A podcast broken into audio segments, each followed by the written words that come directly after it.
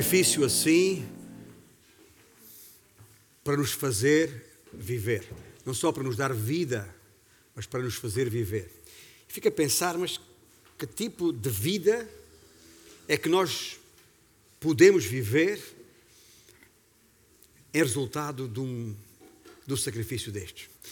E é aí que vem esta ideia de só pode ser uma vida cinco estrelas.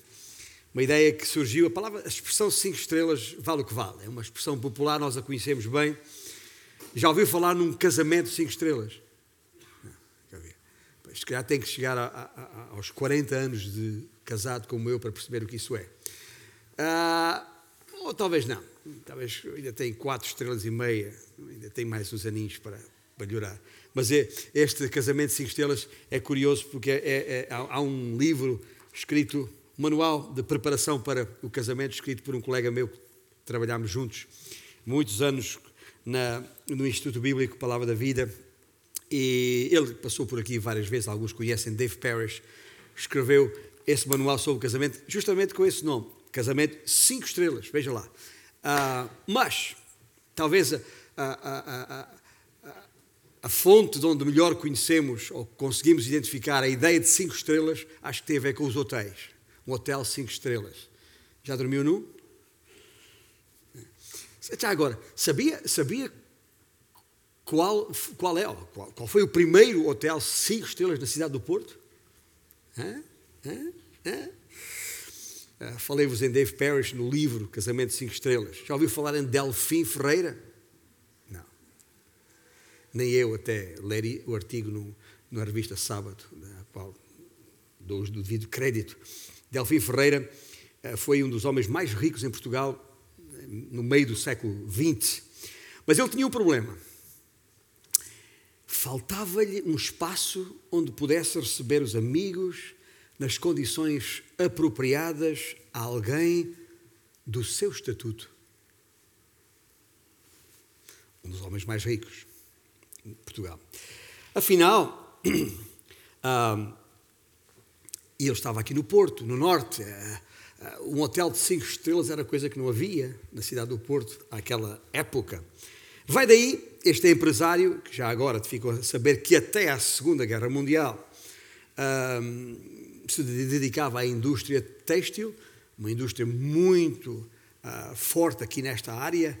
Uh, já ninguém sabe disto, mas quando aqui chegamos, há 25 anos, ainda aqui desta infesta, do alto desta infesta para norte, a quantidade de, de fábricas têxteis que havia aqui e que, entretanto, foram desaparecendo, como a maior parte da indústria. Este homem dedicou-se até à, guerra, à, Segunda Guerra aos têxteis, a partir de 1955 na área da virou-se para os negócios da eletricidade. Este homem resolveu construir um hotel ou mandar construir um hotel à sua imagem. E foi assim que surgiu o Hotel Infante Sagres. Hum? Praça Filipa de Lencastre, cidade do Porto, ali ao ladinho da Avenida dos, dos Aliados. Ah, quando eh, quando vim para o Porto a primeira vez, já como missionário para campanhas evangelísticas, lembro-me muito bem de, um, desse hotel, porque era o único hotel de cinco estrelas. Não que eu tivesse ficado lá, mas porque uh, o conhecíamos, ficámos a conhecê-lo naquela altura. E este. Uh, uh, nós ficamos, sabemos muito bem a ideia de um hotel de cinco estrelas, o que ele significa. Se ninguém lá entrou, ele esteve fechado agora durante a pandemia, não sei se já abriu ou não, mas era um, um luxo fenomenal. E as estrelas nos, nos, hotéis têm muito a ver com, com isso. Qualquer pessoa sabe que uma estrela significa algo uh, especial naquele hotel. Uma ou mais estrelas. Uh, e, e, por isso é que os, os homens começaram a designar os hotéis consoante as suas estrelas. Quanto mais estrelas, melhor. No caso dos hotéis, existe esta classificação de 1 a 5, embora já existam hotéis que extrapolaram os 5. Já há hotéis de 6 estrelas, sabia? Não oficialmente, mas são considerados como tal. Uh, o número das estrelas faz referência à qualidade do hotel. É usado como mais uma espécie de nível que explica ao cliente a qualidade, o conforto e os serviços que são oferecidos pelo hotel. Mesmo que ele não conheça, o hotel nunca lá tinha estado, se é de 5, ou de 4, ou de 3, ou de 2, ou de 1, um, já tem uma ideia do que é que o espera ali. Se falamos de uma estrela, é, significa que, é, enfim, é, é, um hotel extremamente simples, já tem duas, eh, significa que já tem algum conforto básico, se tem três estrelas, é um hotel mediano, se tem quatro estrelas, já é até algum luxo, e, é, enfim, se, se tem é, cinco estrelas, o luxo é, é acima da, da média. E se tiver seis ou mais estrelas, não sei porque nunca lá estive, não faço a mínima ideia. Em todo o caso, sabemos que isso significa, as estrelas indicam o luxo. O número de estrelas pode também significar os números que sairão da nossa conta bancária uh, uh, para pagar a diária nesse hotel. Quanto mais estrelas, mais conforto, ou seja, mais caro custará uma diária. E é aqui que está a grande diferença entre qualquer coisa que nesta vida eh, seja considerado cinco estrelas e o tema que começámos a falar no passado domingo, aqui, nesta mesma sala. O conceito de uma igreja cinco estrelas. É que a grande diferença está, é que neste caso de uma igreja cinco estrelas, as despesas já estão todas pagas. Tudo pago. Tá bem? Já foi tudo pago por Jesus lá na cruz. No que ao conforto, ao bem-estar, diz respeito. Ora bem, o que é que eu estou a dizer com isto? Como disse, começámos a semana passada a tratar desta questão de uma igreja cinco estrelas. A semana passada verificámos uma das estrelas, a primeira das estrelas, que é uma igreja uh, que é composta de gente genuinamente convertida, genuinamente nascida de novo. Gente que, de acordo com o texto em 2 Tessalonicenses, o texto básico que começámos a usar, e vamos de novo usar aqui, portanto, se tiver uma Bíblia à sua disposição, à mão, abra aí em, na segunda epístola de Paulo aos Tessalonicenses, logo no primeiro capítulo, e nós vamos daqui a pouco considerar os primeiros cinco versículos, vamos ler os primeiros cinco versículos, mas só lembrar esta primeira estrela referida na semana passada. Tem, tem a ver com gente, uma igreja constituída por gente genuinamente convertida, genuinamente nascida de novo, que há, onde há uma conversão genuína. Gente, como Paulo diz, em Deus e em o Senhor Jesus Cristo. Gente que se reúne para adoração e edificação, sabendo que quanto mais edificação, melhor a adoração. A primeira estrela está visível logo ali no início da segunda epístola de Paulo aos Tessalonicenses. Vamos ler o texto, os primeiros cinco versículos que estão aqui em uh, ah, 2 Tessalonicenses 1. Diz assim: Paulo, Silvano e Timóteo, à igreja dos Tessalonicenses, em Deus, nosso Pai, no Senhor Jesus Cristo, graça e paz a vós outros, da parte de Deus Pai e do Senhor Jesus Cristo. Irmãos, cumpre-nos dar sempre graças a Deus no tocante a vós outros, como é justo, pois a vossa fé cresce sobremaneira e o vosso mútuo amor de uns para com os outros vai aumentando a tal ponto que nós mesmos Paulo, Silas ou Silvano e Timóteo, nós mesmos nos gloriamos de vós, Tessalonicenses, nas igrejas de Deus, à vista da vossa constância e fé em todas as vossas perseguições e nas tribulações que suportais, sinal evidente do reto juízo de Deus, para que sejais considerados dignos do reino de Deus, pelo qual, com efeito, estáis sofrendo. Vamos deixar aqui mesmo a leitura, uh, desafiando-vos já para ler, como já fiz antes, toda a epístola e até a primeira epístola, uh, que tem alguma sequência, e, porque vamos ficar algumas semanas neste texto de 2 Tessalonicenses. Mas antes de ir mais longe, eu gostaria que, ah, onde estamos, e sempre nos precisamos de levantar, mas nos curvarmos diante do Senhor em oração, para, oh Deus, te pedir a tua orientação. Esta é a tua palavra, inspirada pelo teu Santo Espírito, mesmo que habita em nós. Como o teu filho garantiu, esse mesmo Espírito é que nos ensinaria todas as coisas, guiando-nos a toda a verdade. A tua palavra é a verdade. E ao considerá-la hoje, Senhor, pedimos que ela tenha esse impacto nos nossos corações, esse impacto transformador para que as nossas vidas se ajustem à tua palavra. Para a tua glória, oramos em nome de Jesus. Amém? Então, a segunda estrela, ou seja, a segunda realidade característica ou componente de uma igreja, cinco estrelas, é, de acordo com o versículo 3, uma fé crescente. Irmãos, diz Paulo, cumpre-nos dar sempre graças a Deus no tocante a vós outros, como é justo, pois a vossa fé cresce sobremaneira. No, no tom que Paulo diz no versículo 3, cumpre-nos, cumpre que no original, na verdade, a palavra significa, tem um profundo sentido de obrigação. Eu tenho de dizer-vos isto. Não é uma coisa que eu tenho opção por fazer ou não não é algo arbitrário. Somos sujeitos, somos compelidos, somos conduzidos. É algo que tem de ser.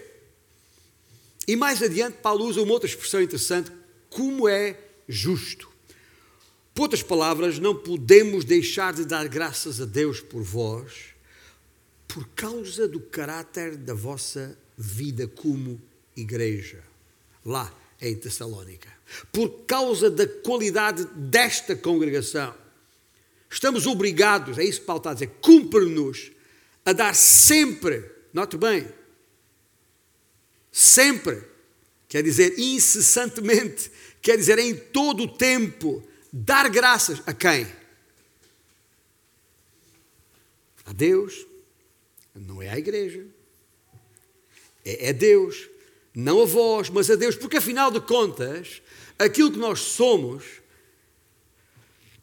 é por causa da obra que Deus fez em nossas vidas, neste caso em Tessalónica, nas, nas vidas dos irmãos ali. Porque Ele é a fonte da vida. Ele é a fonte da graça que no versículo 2 é referida e trouxe a paz que há em nós. Ele é quem tem feito essa boa obra em nós. Uma expressão que Paulo usa também aos Filipenses, capítulo 1 aquele que começou a boa obra em vós há de completá-la até ao dia de Cristo, ou seja, o dia em que o Senhor há de, Jesus há de surgir nos ares. Como é justo, interessante Paulo usar esta expressão aqui, neste versículo. Repara bem, não é nada que nós mereçamos. Ele diz como é justo, não é que ah, eu, eu, eu, eu mereço isto. Já ouvimos muita gente dizer, mas eu eu não mereço isto, que mal fiz eu a Deus. Já ouviu esta expressão? Mas por outro lado também é como ouvir-se, uh, uh, eu, eu acho justo que eu tenha isto ou tenha experimentado aquilo. Uh, mas não é nada o que está aqui em causa ao dizer como é justo, não é nada que nós mereçamos, mas é porque Deus é justo. Note bem, porque veja a expressão, a vossa fé cresce sobremaneira não diz a vossa congregação cresce sobremaneira, nem diz que as vossas instalações crescem sobremaneira. Estamos sempre gratos a Deus por vós e temos a obrigação de o expressar, porque a vossa fé cresceu. E cresceu imenso. Está aí a chave. Agora, Paulo não diz isto por acaso, há um contexto. Se uh, rapidamente recuar à primeira epístola, no capítulo 1 e no versículo 3, ele já havia ali feito uma referência à fé desta igreja, dizendo, e cito, recordando-nos diante de nosso Deus e Pai da operosidade da vossa fé, da abnegação do vosso amor e da firmeza da vossa esperança em nosso Senhor Jesus Cristo. Estão a ver? Aqui no versículo 3, a operosidade da vossa fé. A fé deles não era mera conversa, pá furado. Não, era verdadeira. E por isso funcionava. Lembra-se do que ele escreveu, do que escreveu uh, Tiago? Não há algumas semanas atrás referido aqui, neste mesmo púlpito pelo Levi. Lembra-se que Tiago falou de uma, de uma fé morta? É uma fé que não opera. Esta é uma fé viva, a, porque opera a operosidade da vossa fé. Mas notai comigo, ainda em 1 Tessalonicenses, mas no capítulo 3, o que Paulo escreveu no versículo 10. Paulo diz que estava por eles, Tessalonicenses, Paulo estava orando noite e dia, com máximo empenho, escreveu ele. Para quê? Qual é a razão desta oração empenhada de Paulo? Veja só, versículo 10: Para vos ver pessoalmente e reparar as deficiências da vossa fé. Vamos lá ver se entendemos isto. Paulo está a dizer, está a elogiar a fé deles e agora está a falar em deficiências, ainda na, na primeira epístola. A fé é verdadeira, não está em causa. A vossa fé, Tessalonicenses, funciona bem, mas precisam de uma fé ainda melhor. A que têm, neste momento, apresenta algumas deficiências. Precisam de uma fé maior, uma fé ainda mais forte. Sim, é verdade, a vossa fé é recomendável, e Paulo e, e Silas e Timóteo dizem, nós falamos da vossa fé em todas as igrejas. É, portanto, uma fé recomendável, ah, mas é pequena. É pequena. E, e agora, quando, e voltando ao, ao, ao, à, segunda epístola, e ao versículo 3 que estávamos a considerar aqui, dá para perceber que as orações que Paulo fez anteriormente a que se refere na primeira epístola foram respondidas pelo Senhor. Porque ele diz aqui no versículo 3: a vossa fé cresce sobremaneira. O relatório que recebeu atestava que a fé daquela igreja crescera mais do que era esperado, mais do que, do que haviam pensado. E ouça bem, e isso aconteceu debaixo de fogo debaixo de perseguição. O que desde logo nos mostra que há aqui um princípio que devemos aprender. A perseguição é capaz de destruir uma fé se ela for falsa. Mas se for uma fé verdadeira, uma fé genuína, não há perseguição que a destrua, que a possa destruir. Estava a lembrar da parábola do semeador. Lembra-se que o Senhor contou aquela parábola? O Senhor saiu a semear, lançou várias sementes. Uma semente caiu em terreno rochoso. É? Foi sol de pouca dura, como diz o povo. Ah, logo, logo veio, vieram as intempéries, veio a perseguição, digamos assim, e aquela, aquela, aquela, aquela semente secou e, e, e, e morreu. Porque não era não era uma fé verdadeira, genuína, e diante da, da pressão acabou por morrer. Mas nunca isso acontecerá, pode acontecer com uma fé genuína. E alguém perguntará porquê? Bom, e a resposta é muito simples, e já a dei de alguma maneira. A fé verdadeira é indestrutível, por mais pressionada que seja por mais duras, profundas e dolorosas que sejam as circunstâncias, essa fé permanecerá e dará fruto. Aliás, está aí a razão, e já ouviu isto com certeza, é costume dizer muitas vezes entre nós que a perseguição purifica a igreja. É verdade. Ah, ah, Paulo, lembra-se quando Paulo, quando Paulo escrevendo aos Coríntios, na segunda epístola, no capítulo 12, ele fala do o famoso espinho na carne, alguma coisa que o perturbava sobremaneira. O que é que ele fez, segundo ele, diante desse espinho na carne? Diz ele, está escrito lá, três vezes pedi ao Senhor. Três vezes pedi ao Senhor. Sabe porquê que eu estou a referir isto? Uma razão muito simples. Porque é evidência, é uma das evidências de que a perseguição nos aproxima do Senhor. Quando estamos debaixo de fogo, quando estamos pressionados, a tendência é, daqueles, estamos a falar daqueles que têm uma fé genuína, é procurar o Senhor, é buscar o Senhor. Tempos difíceis são oportunidades para Deus manifestar o seu amor, a sua misericórdia, o seu poder nas nossas vidas, que o crente deve reconhecer e agradecer já agora. Isso trará à sua vida crescimento e, inevitavelmente, fruto, mais fruto. Um aumento das dificuldades na vida aumenta a nossa confiança no Senhor. Pode escrever. Porquê? Porque sabemos que Ele não falha. Ele não falha. Lembra-se do que Pedro escreveu na sua primeira epístola a propósito disto? No capítulo 1, lá nos versículos 6 e 7, ele diz: Nisso, está a falar de perseguição, está a falar de provação, está a falar de tribulação, está a falar de tempos difíceis. Pedro escreveu: Nisso exultais, embora no presente, por breve tempo, seja, se necessário, aliás, no presente, por breve tempo, se necessário, sejais contristados com várias, por várias provações. Para quê? Para que, uma vez confirmado o valor da vossa fé, muito mais preciosa do que o ouro perecível, mesmo que apurado pelo fogo, redunde em louvor, glória e honra na revelação de Jesus Cristo, ou seja, quando Cristo voltar.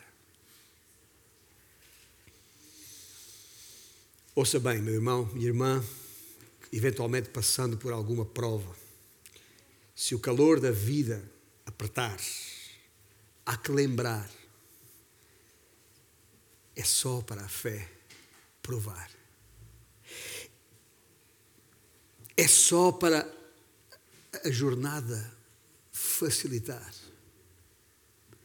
E por isso é que, como Pedro diz, é motivo de grande alegria. Se nós conseguimos olhar, perspectivar essa situação difícil como ah, ah, ah, para nos preparar, para nos capacitar para o que vem aí, para facilitar a nossa caminhada, gente, é só numa perspectiva dessas que podemos exultar, que nos podemos alegrar, que podemos sentir gozo numa situação dessas, porque senão as pessoas vão pensar que somos tolos. Sentir gozo e alegria quando estamos a, a, passar por dificuldades. E é por isso que Tiago, naquele mesmo uh, capítulo 1, não precisa abrir lá sequer agora, mas lembra-se o que ele disse: Tiago nos encoraja precisamente nesse sentido, a termos por motivo de toda a alegria, escreveu Tiago, o passarmos por várias provações, sabendo que a aprovação da nossa fé, outra vez a fé, é disso que estamos a falar, da fé dos Tessalonicenses, que cresceu sobremaneira porque estavam debaixo de fogo. E Tiago diz: sabendo que a aprovação da nossa fé, uma vez confirmada, produz perseverança. Para quê? Ouça bem, porque Tiago escreveu isto: para que sejamos perfeitos e íntegros, em nada deficientes. Lembra-se que Paulo escreveu dizendo que a sua oração a propósito da fé dos Tessalonicenses que ainda apresentava algumas deficiências? Tiago está a dizer: escuta, para resolver deficiências na vossa fé, a solução é o quê? Provação.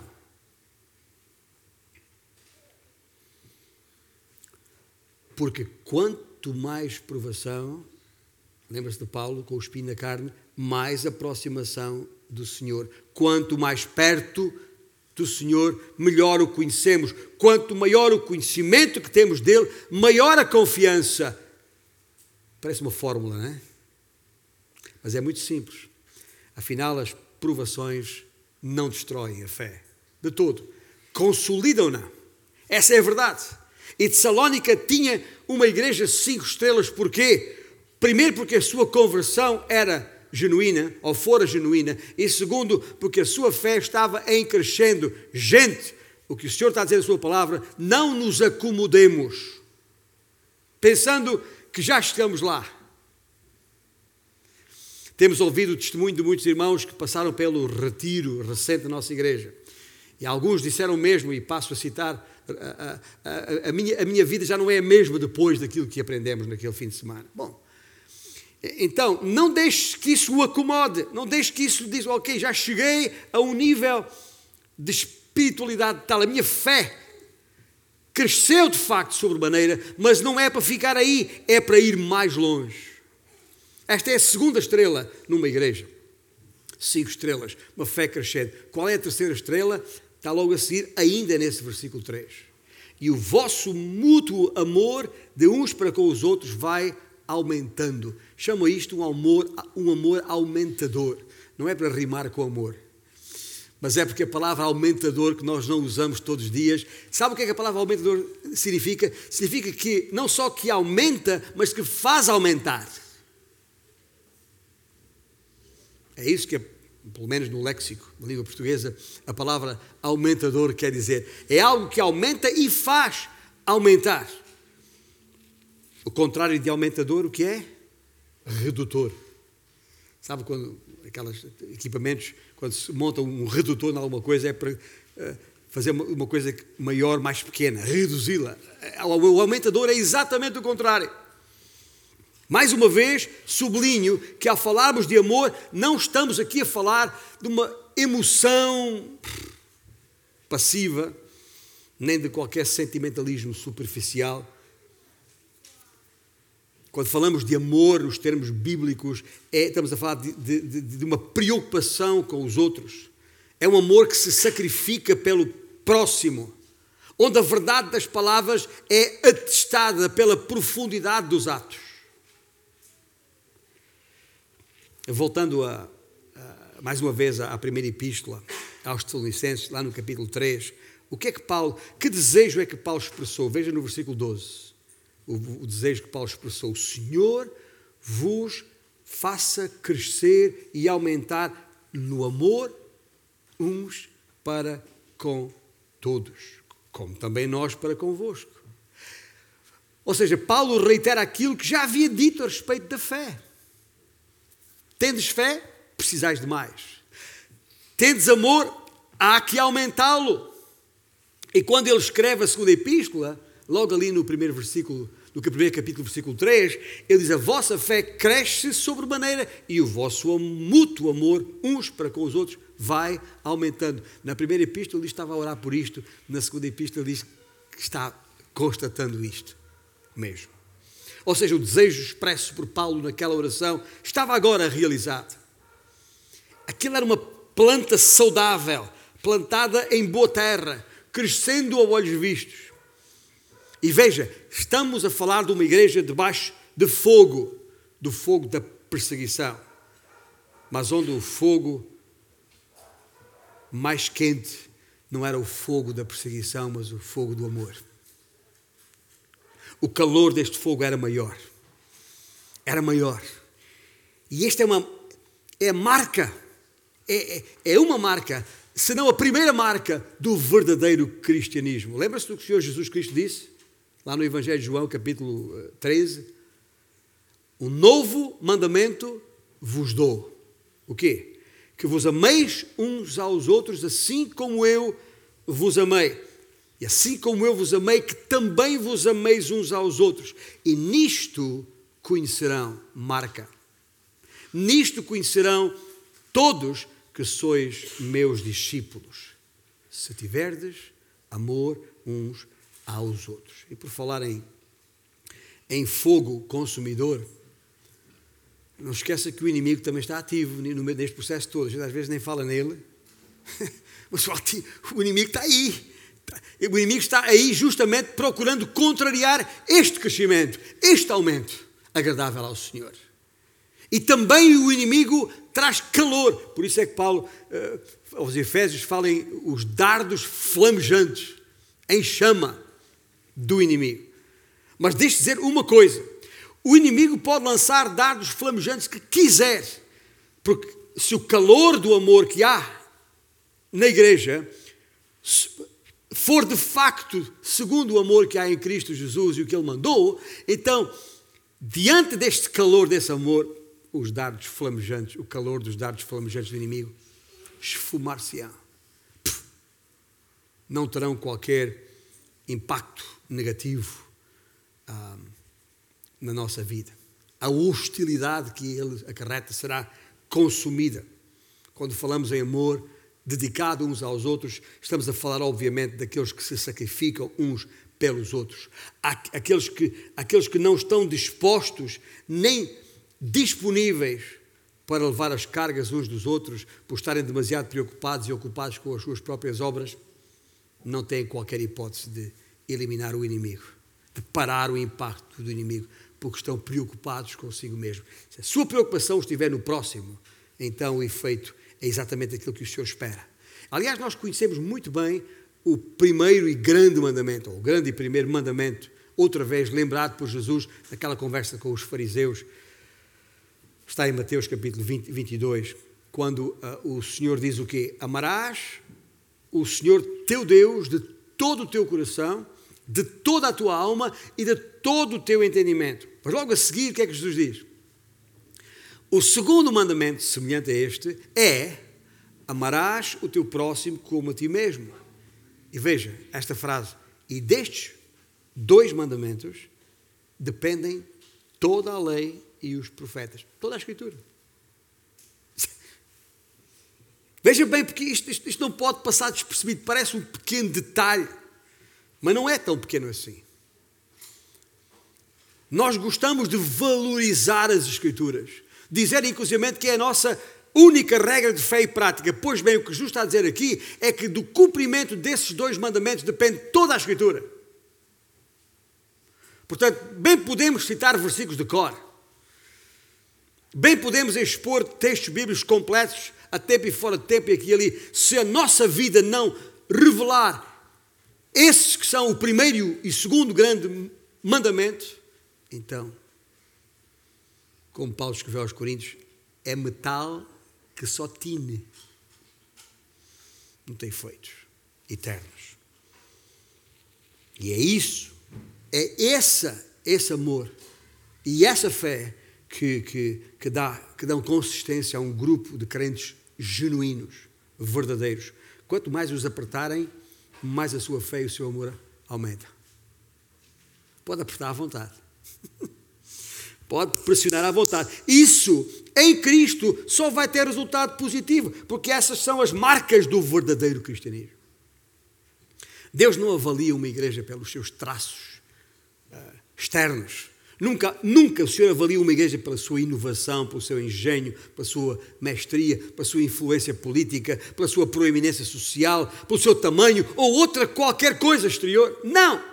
Uma igreja de que o Senhor se compraz, a tal igreja cinco estrelas, é uma igreja cujas gentes são genuinamente convertidas e apresentam uma fé e em crescendo na provação e um amor aumentando, aumentador em expressão fluindo manifestamente entre eles.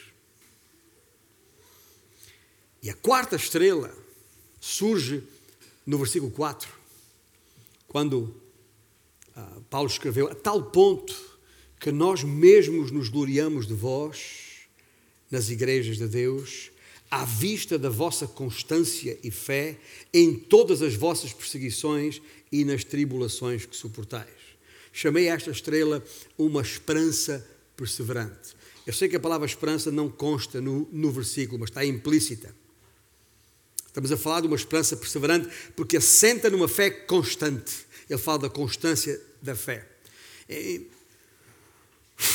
corria o ano de 1900, estava no finalzinho, dezembro de 1980, escrevi uma canção uh, que foi capa do álbum que gravei em 1986 e que alguns conhecem, ah, sob o título A Certeza.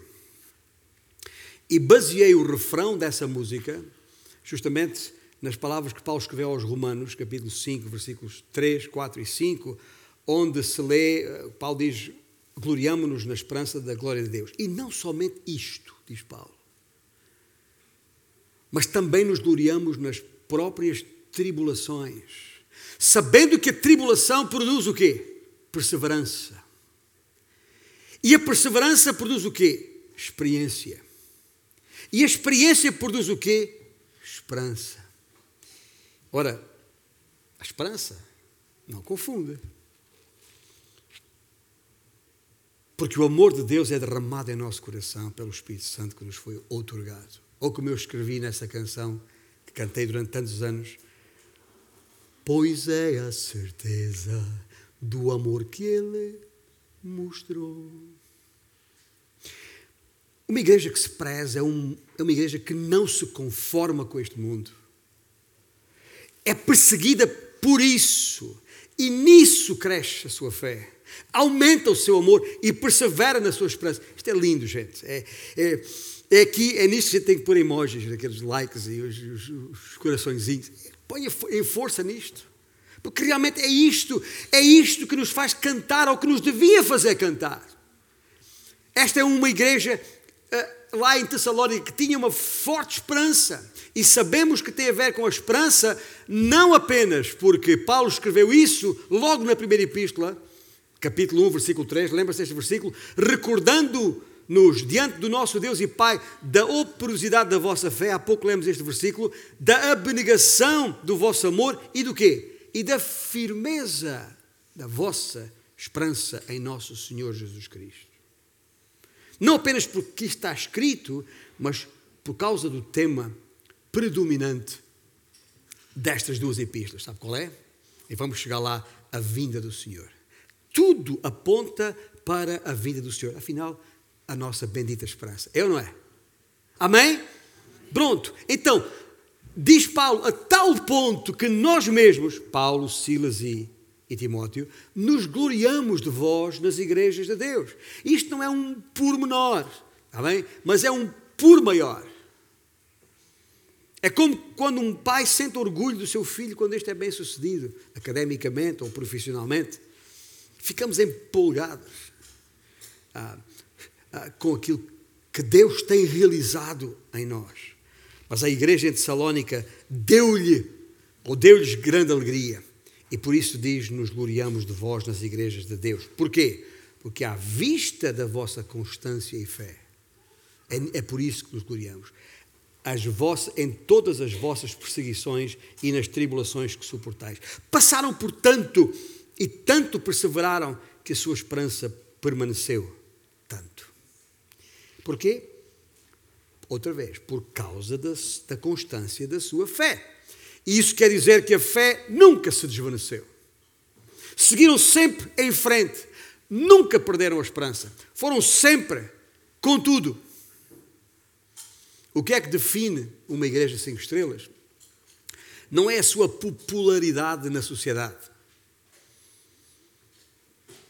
Não é quando ela é favorecida pelo mundo porque uh, considera como sua.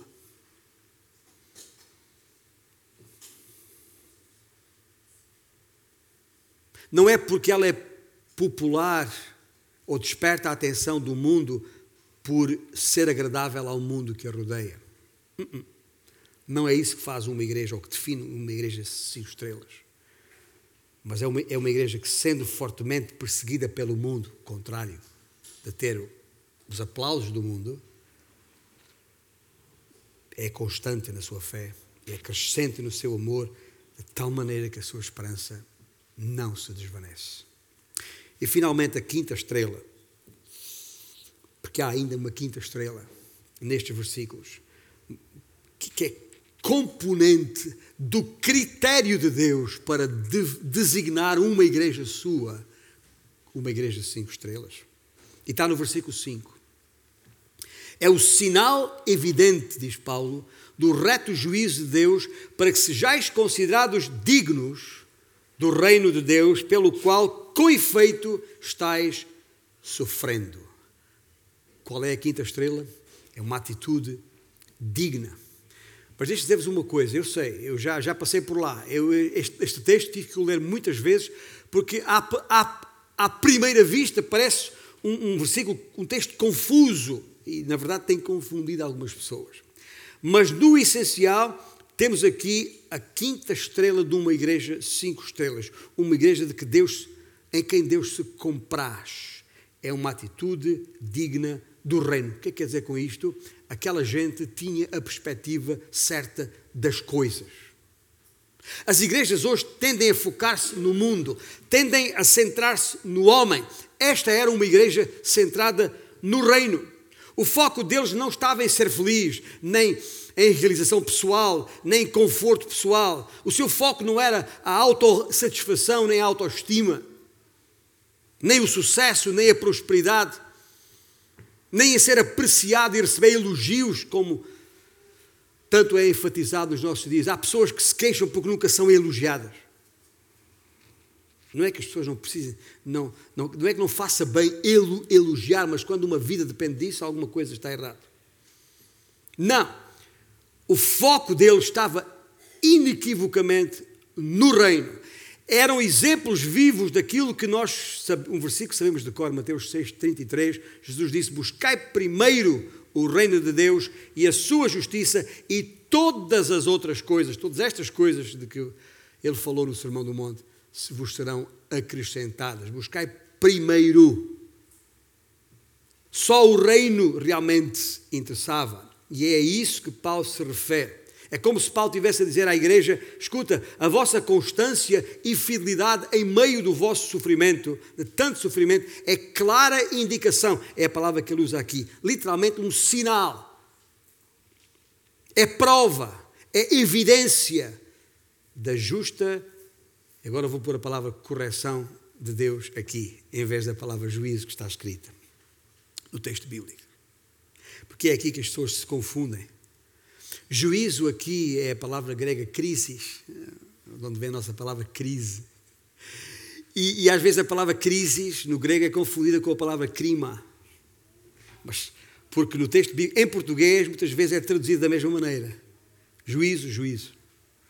Mas no original são duas palavras distintas, diferentes. E a crise tem, tem, a ver, tem a ver com, com, com aliás, a crima que Paulo usa em outros textos tem a ver com o juízo final, tem a ver com condenação. Mas a palavra crises, não, não tem a ver com condenação, tem a ver com correção. É algo que Deus permite, traz à nossa vida. Ou seja, o Senhor está a aplicar nas vossas vidas, diz Paulo aos Colossenses, uma correção justa na justa medida da vossa necessidade. Para quê? A fim de que vos torneis dignos do reino de Deus. Os irmãos estão a perceber o que é que Paulo está a escrever aqui? É por causa do reino que sofreis. Não é por vossa causa. Gente, vocês não são mais. Não é, não é por seres maus. Não é quando falo em correção aqui, não é castigo no sentido meu, meu filho está-se a portar mal, eu vou castigá-lo. Não é nada disso. Não é isso que está aqui em causa. Essas provações, essa, essa é uma é correção. Não estáis sofrendo por, por seres maus, estáis sofrendo por, por, por, por não pertencerdes ao reino das trevas. Estais sofrendo por não seres deste mundo. Vocês não são deste mundo. E é por isso que o mundo vos odeia. Não foi Jesus que disse isto? João capítulo 15 também, voltando a falar em 15. Esta semana em Casas Farol falámos muito em João 15. Jesus disse o quê? Se o mundo vos odeia, sabei o quê? Primeiro do que a vós outros me odiou a mim. E depois Jesus diz isto: se vós, fosse, se vós fosseis do mundo, o mundo amaria o que era seu. Como todavia não sois do mundo, pelo contrário, dele o mundo vos escolhi, por isso o mundo vos odeia, disse Jesus. Ou seja, sofreis porque sois povo de Deus, nação santa, sacerdócio real. E, e, e Deus usa isso, essas, essas provações, para vos corrigir, que é como quem diz, para vos purgar, purificar, limpar, podar, como se uma planta se tratasse. Eu digo isto porque João 15, Jesus, eu sou a videira e vós sois os ramos. É? Então, é para quê? É para vos preparar para receber a glória completa que vos espera. Essa é a perspectiva do reino. Gente, se nós não percebemos isto, vamos sempre encarar qualquer provação na vida como um problema quando o Senhor está a permitir isso na nossa vida para nos aperfeiçoar. Logo, não é um problema. Ah, mas e tal, mas, mas dói, custa, está bem. Mas lembre-se, a nossa razão de viver não sou eu, não é o meu bem-estar. É o quê? É a glória de Cristo. E portanto, se eu tiver que passar por isto, para que a minha vida seja aperfeiçoada e, e, e transformada à imagem de Cristo, então que assim seja, porque para mim o que importa é que Cristo seja engrandecido na minha vida. Ou não é assim? Pelo menos é isso que nós dizemos, porque está escrito. Então precisamos viver em conformidade com isso. É por isso que Paulo escreveu, escrevendo aos Romanos, capítulo 8, diz: Porque para mim, diz Paulo, tenho por certo que os sofrimentos do tempo presente, o que é que ele diz? Não podem ser comparados com a glória por vir. Então, para de comparar isto. A glória a ser revelada em nós. E é por isso que os irmãos em Tessalónica, na cabeça deles, estavam tranquilos. Ali, ali sim, ali sim se pode dizer, está tudo bem. Sem hipocrisia. Porque o que Deus faz é bem feito. Como bem testemunhou a nossa irmã Bianca, aqui sentada no seu, no seu testemunho, Deus não erra. Claro que não. Ela está a sofrer? Está. Todos os dias. É difícil? É. Então, não devia ter acontecido? Devia ter acontecido. Porque essa é a vontade de Deus e Deus não erra. Ah, Ganda Bianca eu diria outro. Eu diria a grande igreja, aquela em Tessalónica, também. Toda aquela correção e purificação faz parte do processo de aperfeiçoamento. Para quê? Paulo escreveu isto. Para que sejais, o quê? Oh, para que sejais considerados dignos do reino de Deus. Uma coisa que nós não podemos fazer por nós mesmos, gente. Tal como não nos podemos justificar nós mesmos. É Deus que opera isso em nós na sua misericórdia e pela sua graça. É por isso que Paulo, Silas e Timóteo se glorificavam naquela igreja. Eram gratos a Deus por ela. Eu já vos tenho dito que sempre que regresso a casa, vindo de uma viagem a Moçambique, venho sempre diferente. Como é, como é que foi? Como é que está? Estou bem. Nunca volto igual, mas estou, estou bem. Porquê é que eu digo diferente? Porque ajuda-me a ter uma perspectiva diferente das coisas. É que o conceito de crise ali em África, como eu sempre digo, é diferente deste nosso aqui no mundo ocidental. Tal como o conceito de sofrimento no Novo Testamento é muito diferente daquele que temos hoje na sociedade moderna. Em regra e, em si mesmo, todo sofrimento é mau. É assim que as pessoas pensam. Até já ouvi crentes dizer: é, é, é, é, é mau, é sofrimento, é do diabo. Quem é que disse isso? Onde é que isso está escrito? Qual é a base para pensar dessa maneira? Isso é uma heresia já agora. A perspectiva do sofrimento para os crentes, para aqueles que são chamados segundo o seu eterno propósito. Lembra-se deste versículo em Romanos 8? Não podem pensar assim. Como é que eles pensam? Faz parte do processo de aperfeiçoamento das nossas vidas para as transformar à imagem de Cristo Jesus. E está lá em Romanos 8, isso mesmo.